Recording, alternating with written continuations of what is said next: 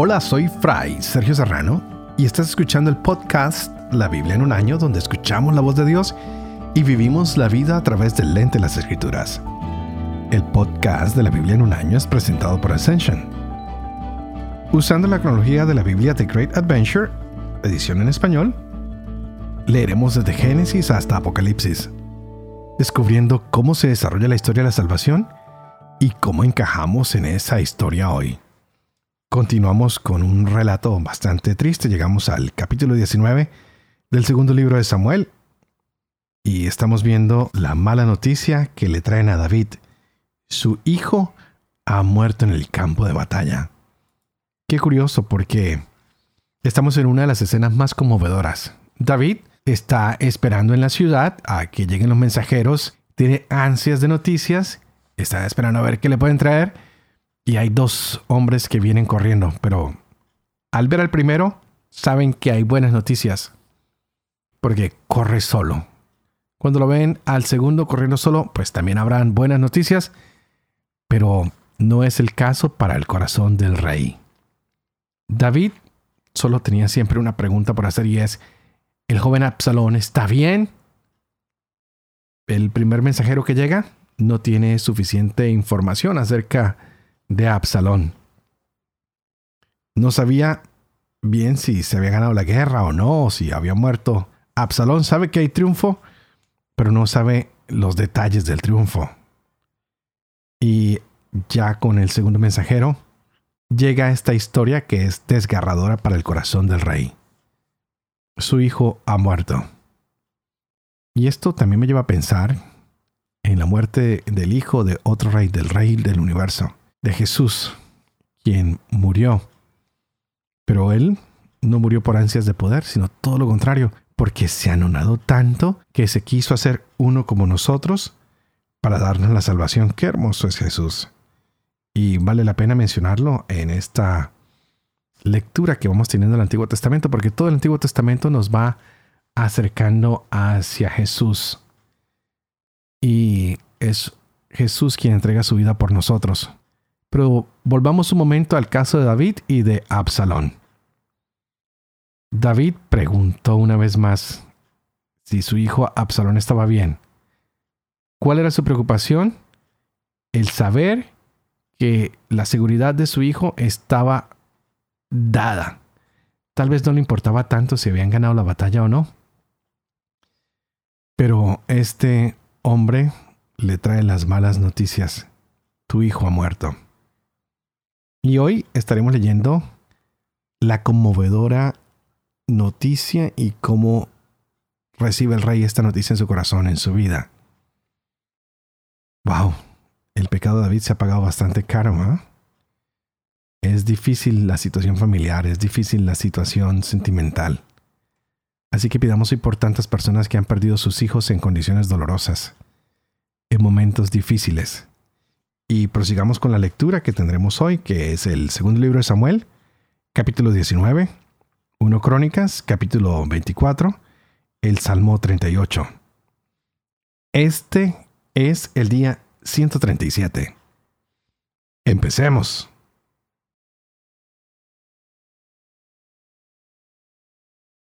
Segundo libro de Samuel, capítulo 19.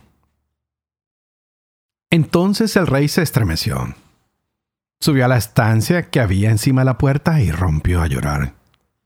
Decía mientras caminaba, Hijo mío, Absalón, hijo mío, hijo mío, Absalón. ¿Quién me diera haber muerto en tu lugar? Absalón, hijo mío, hijo mío.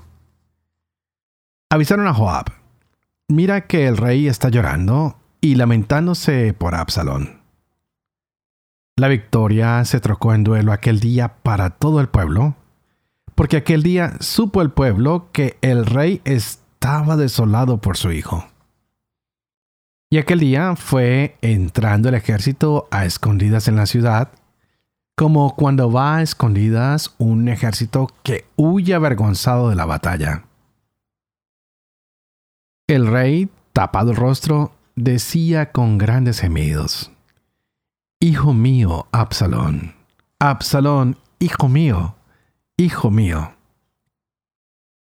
Entró Joab en la casa donde el rey y le dijo, Estás hoy cubriendo de vergüenza el rostro de todos tus servidores, que han salvado hoy tu vida, la vida de tus hijos y tus hijas, la vida de tus mujeres y la vida de tus concubinas, porque amas a los que te aborrecen y aborreces a los que te aman. Hoy has demostrado que nada te importan tus jefes ni tus soldados Ahora comprendo que si Absalón viviera y todos nosotros hubieran muerto hoy, te habría parecido bien. Ahora pues, levántate, sal y habla al corazón de tus servidores, porque por Yahvé te juro que si no sales, no quedará contigo esta noche ni un hombre, y esto sería para ti mayor calamidad que cuantas vinieron sobre ti desde tu juventud hasta hoy. Se levantó el rey y vino a sentarse a la puerta. Se avisó a todo el ejército. El rey está sentado a la puerta. Y todo el ejército se presentó ante el rey. Israel había oído cada uno a su tienda. Y todo el pueblo discutía en todas las tribus de Israel diciendo, el rey nos libró de nuestros enemigos y nos salvó de manos de los filisteos. Y ahora ha tenido que huir del país lejos de Absalón. Pero Absalón, a quien ungimos por rey nuestro, ha muerto en la batalla. Así pues, ¿por qué están ustedes sin hacer nada para atraer al rey? Llegaron hasta el rey estas palabras de todo Israel. Y el rey David mandó a decir a los sacerdotes Sadoc y Abiatar, digan a los ancianos de Judá, ¿por qué van a ser los últimos en traer al rey a su casa? Ustedes son mis hermanos, mi carne y mis huesos son, y van a ser los últimos en hacer volver al rey. Digan también a Amasa, ¿no eres tú hueso mío y carne mía? esto me haga Dios y esto me añada, sino entras a mi servicio toda mi vida como jefe del ejército en lugar de Joab. Entonces se inclinó el corazón de todos los hombres de Judá como un solo hombre y enviaron a decir al rey, vuelve, tú todos tus servidores. Volvió pues el rey y llegó hasta el Jordán. Judá llegó hasta Gilgal viniendo al encuentro del rey para ayudar al rey a pasar el Jordán. Semei, hijo de Gerá, benjaminita de Bahurín, se apresuró a bajar con los hombres de Judá al encuentro del rey David. Venían con él mil hombres de Benjamín. Siba, criado de la casa de Saúl, sus quince hijos y sus veinte siervos bajaron al Jordán delante del rey para ayudar a pasar a la familia del rey y hacer todo lo que le pareciera bien. Semei, hijo de Gerá, se echó ante el rey cuando hubo pasado el Jordán y dijo al rey, No me impute culpa, mi señor, y no recuerdes el mal que tu siervo hizo el día en que mi señor el rey salía de Jerusalén, que no lo guardé el rey en su corazón, porque bien conoce tu siervo que he pecado. Pero he venido hoy el primero de toda la casa de José para bajar al encuentro de mi señor el rey. Entonces Abisai, hijo de Sarbia, tomó la palabra y dijo, ¿Es que no va a morir Semeí por haber maldecido al ungido de Yahvé? Pero David dijo, ¿Qué tengo yo con ustedes, hijos de Sarbia? que se convierten hoy en adversarios míos? ¿Ha de morir alguien en Israel? ¿Acaso no conozco que hoy vuelvo a ser rey de Israel? El rey dijo a Semei, no morirás. Y el rey se lo juró. También Mefiboset, nieto de Saúl, bajó al encuentro del rey.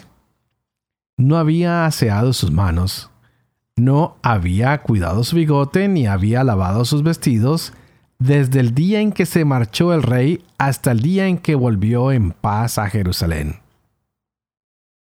Cuando llegó al encuentro del rey, éste le dijo, ¿Por qué no viniste conmigo, Mefiboset? Respondió él, Oh rey, señor mío, mi servidor me engañó. Tu siervo se había dicho, aparejaré mi burro, montaré en él y me iré con el rey. Porque tu siervo es cojo. Ha calumniado a tu siervo ante mi señor el rey. Pero el rey, mi señor, es como el ángel de Dios, y harás lo que bien te pareciere. Pues toda la familia de mi padre merecía la muerte de parte del rey, mi señor.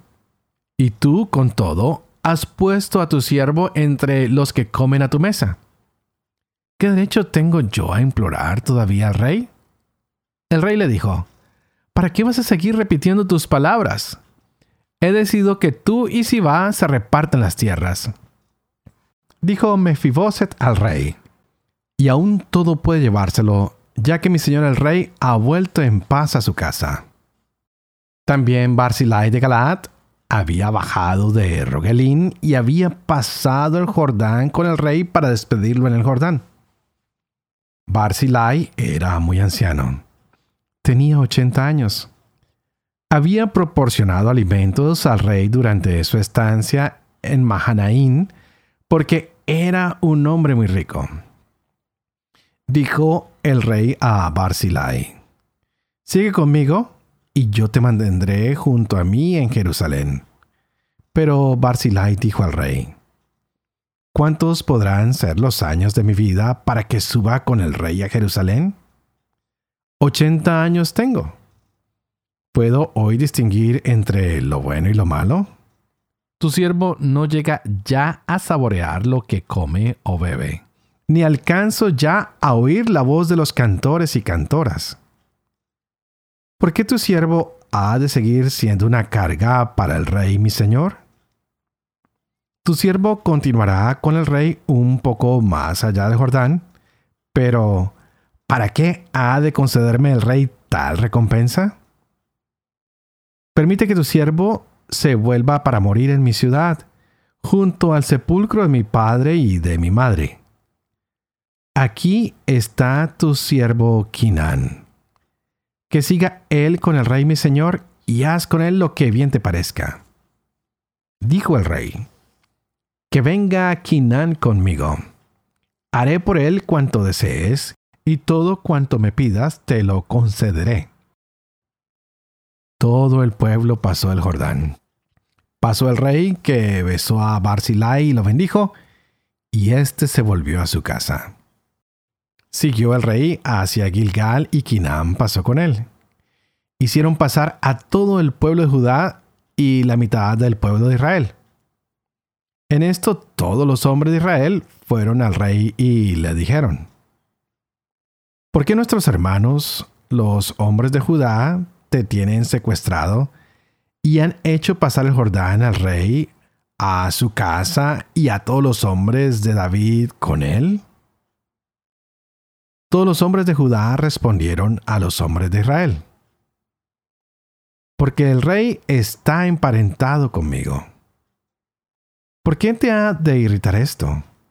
¿Hemos comido acaso a expensas del rey? ¿O nos hemos reservado algo para nosotros? Los hombres de Israel respondieron a los hombres de Judá. Yo tengo diez partes del rey y más derechos que tú sobre David. ¿Por qué me has menospreciado? ¿No hablé yo primero para hacer volver a mi rey? Pero las palabras de los hombres de Judá fueron más ásperas que las de los hombres de Israel. 1 Crónicas Capítulo 24 Estas son las clases de los hijos de Aarón. Hijos de Aarón, Nadab, Abiú, Eleazar e Itamar. Nadab y Abiú murieron antes que su padre sin tener hijos. De modo que ejercieron las funciones sacerdotales Eleazar e Itamar. David, junto con Sadoc, descendientes de Eleazar, y con Ahimelech, descendientes de Itamar, los clasificó y los inscribió en el registro según sus funciones. Se hallaron entre los hijos de Eleazar más varones que entre los hijos de Itamar, por lo que se dividió a los hijos de Eleazar en 16 jefes de casas paternas y a los hijos de Itamar en ocho jefes de casas paternas.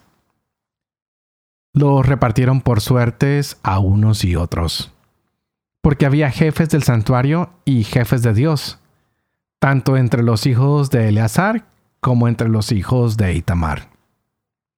Los inscribió el escriba Semaías, hijo de Natanael, de la tribu de Leví, en presencia del rey y de los jefes, y en presencia del sacerdote Sadoc de Ahimelech, hijo de Abiatar, y de los jefes de familias sacerdotales y levíticas. Se sacaba suertes, una vez para Itamar y dos veces para Eleazar.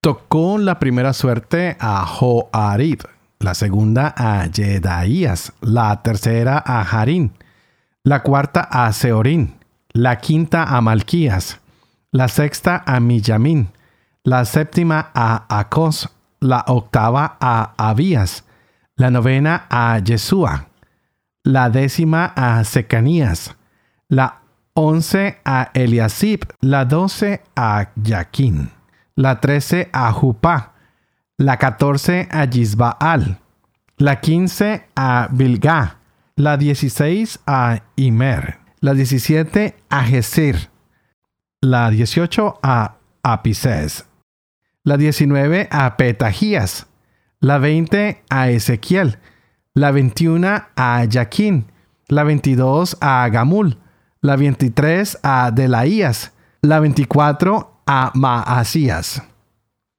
Fueron inscritos en el registro según sus servicios para entrar en el templo de Yahvé, conforme al reglamento que Yahvé, el Dios de Israel había prescrito por medio de su padre Aarón.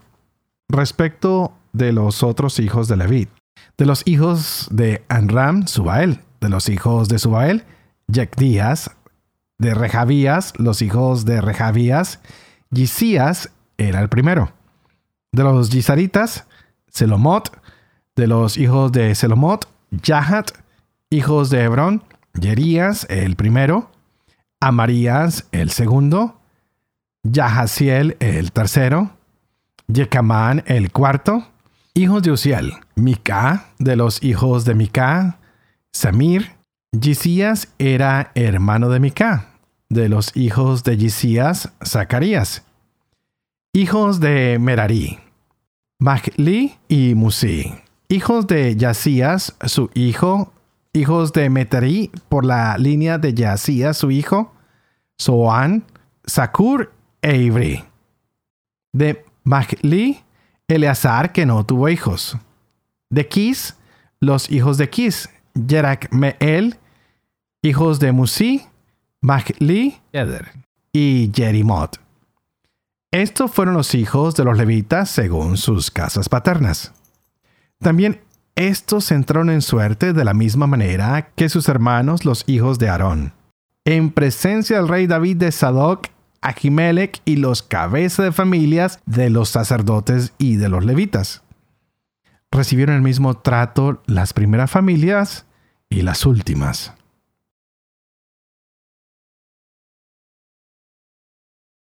Salmo 38. Salmo de David en memoria. Yahvé, no me castigues enfadado, no me corrijas enojado. En mí llevo clavadas tus saetas. Tu mano has descargado sobre mí. Nada intacto hay en mi carne por tu enfado. Nada sano en mi cuerpo por mi pecado. Mis culpas sobrepasan mi cabeza, como peso harto grave para mí. Mis llagas son hedor y putridez. Todo por mi insensatez. Encorvado, totalmente abatido, todo el día camino sombrío. Tengo la espalda tumida de fiebre. No hay nada sano en mi carne. Entumecido totalmente molido, me hace gemir la convulsión del corazón. Señor, tú eres testigo de mis ansias. No se te ocultan mis gemidos. Mi corazón se agita, las fuerzas me flaquean y hasta me falta la luz de mis ojos. Compañeros y amigos, huyen de mi llaga. Mis allegados se quedan a distancia. Los que persiguen mi vida tienden lazos. Los que traman mi mal hablan de ruina, urdiendo falsedades todo el día. Pero yo me hago el sordo y nada oigo, como un mudo que no abre la boca.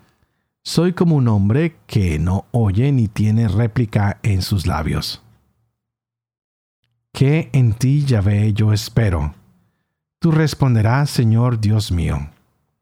Me dije, no sea que se rían de mí, que me dominen cuando mi pie resbale. Y ahora estoy a punto de caer. Tengo siempre presente mi pena. Sí, confieso mi culpa, me apena mi pecado. Aumentan mis enemigos sin razón Muchos son los que me odian sin motivo, los que mal por bien me devuelven y me acusan cuando busco el bien. No me abandones, Yahvé. No te me alejes, Dios mío. Date prisa en socorrerme. Oh Señor, mi salvación.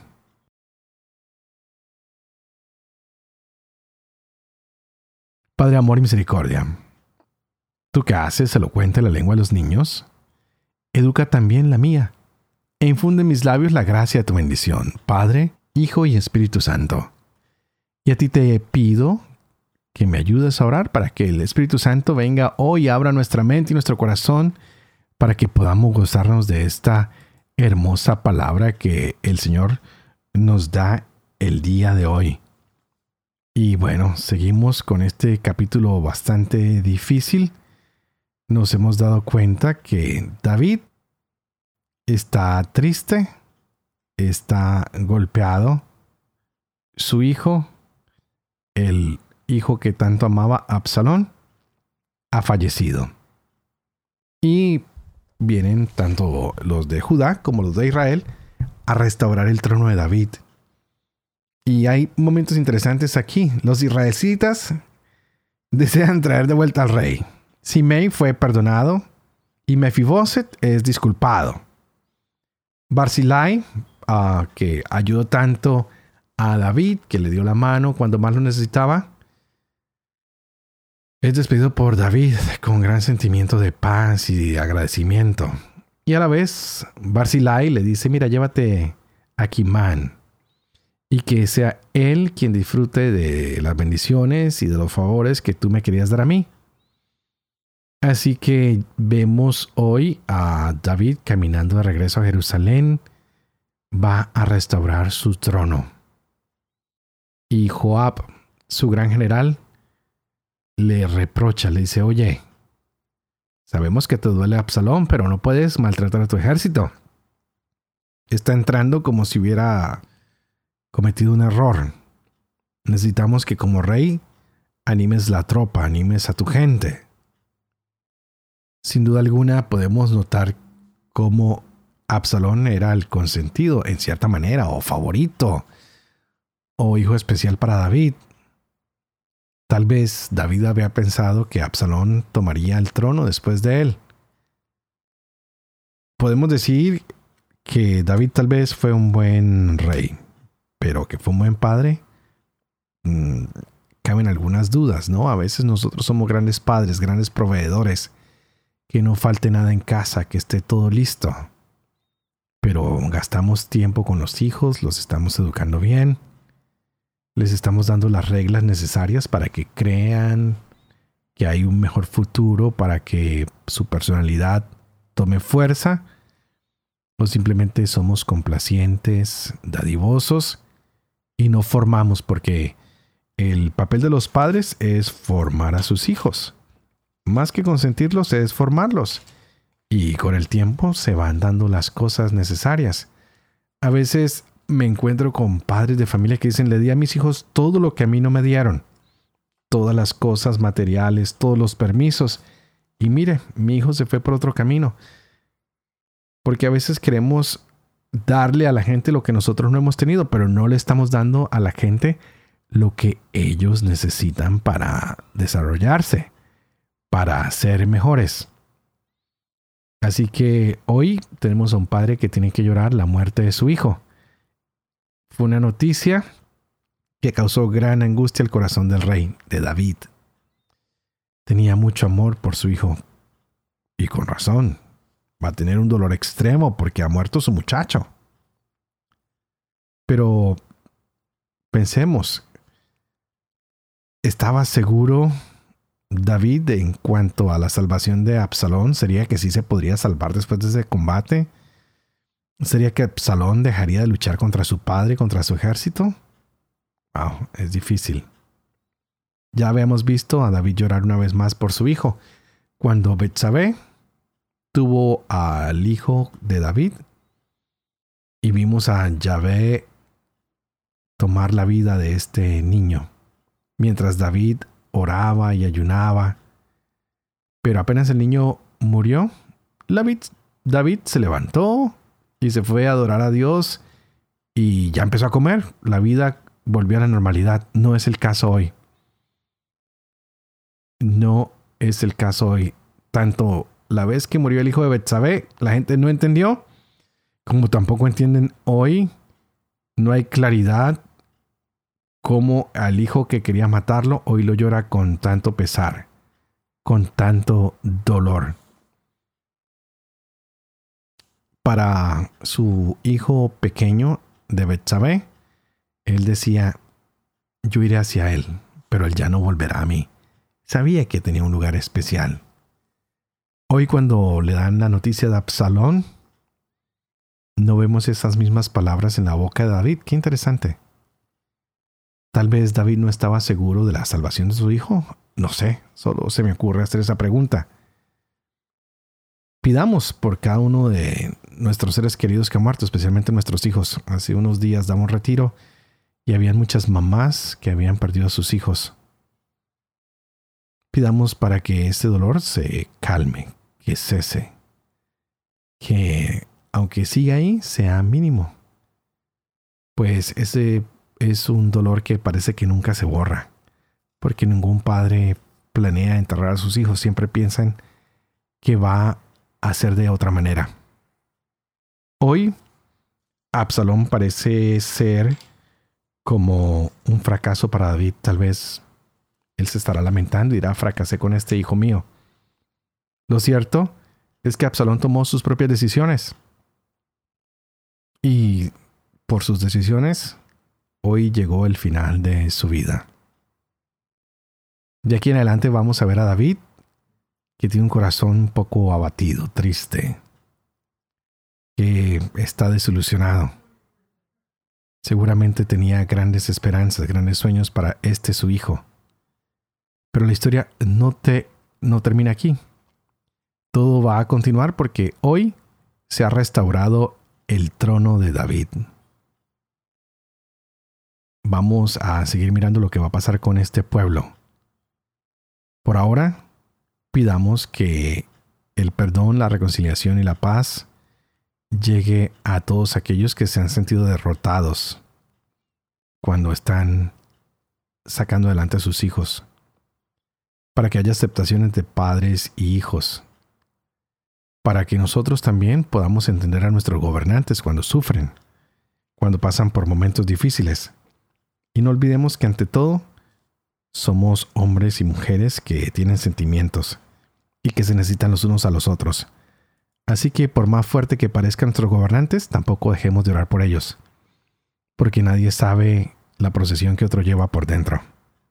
Y antes de terminar, como siempre, por favor, oren por mí, para que pueda ser fiel a este ministerio de compartir la palabra todos los días con ustedes, para que el Señor me conceda la salud, para que pueda vivir con fe lo que leo, lo que explico, lo que comparto, para que pueda enseñar siempre la verdad, para que yo también pueda cumplir lo que enseño.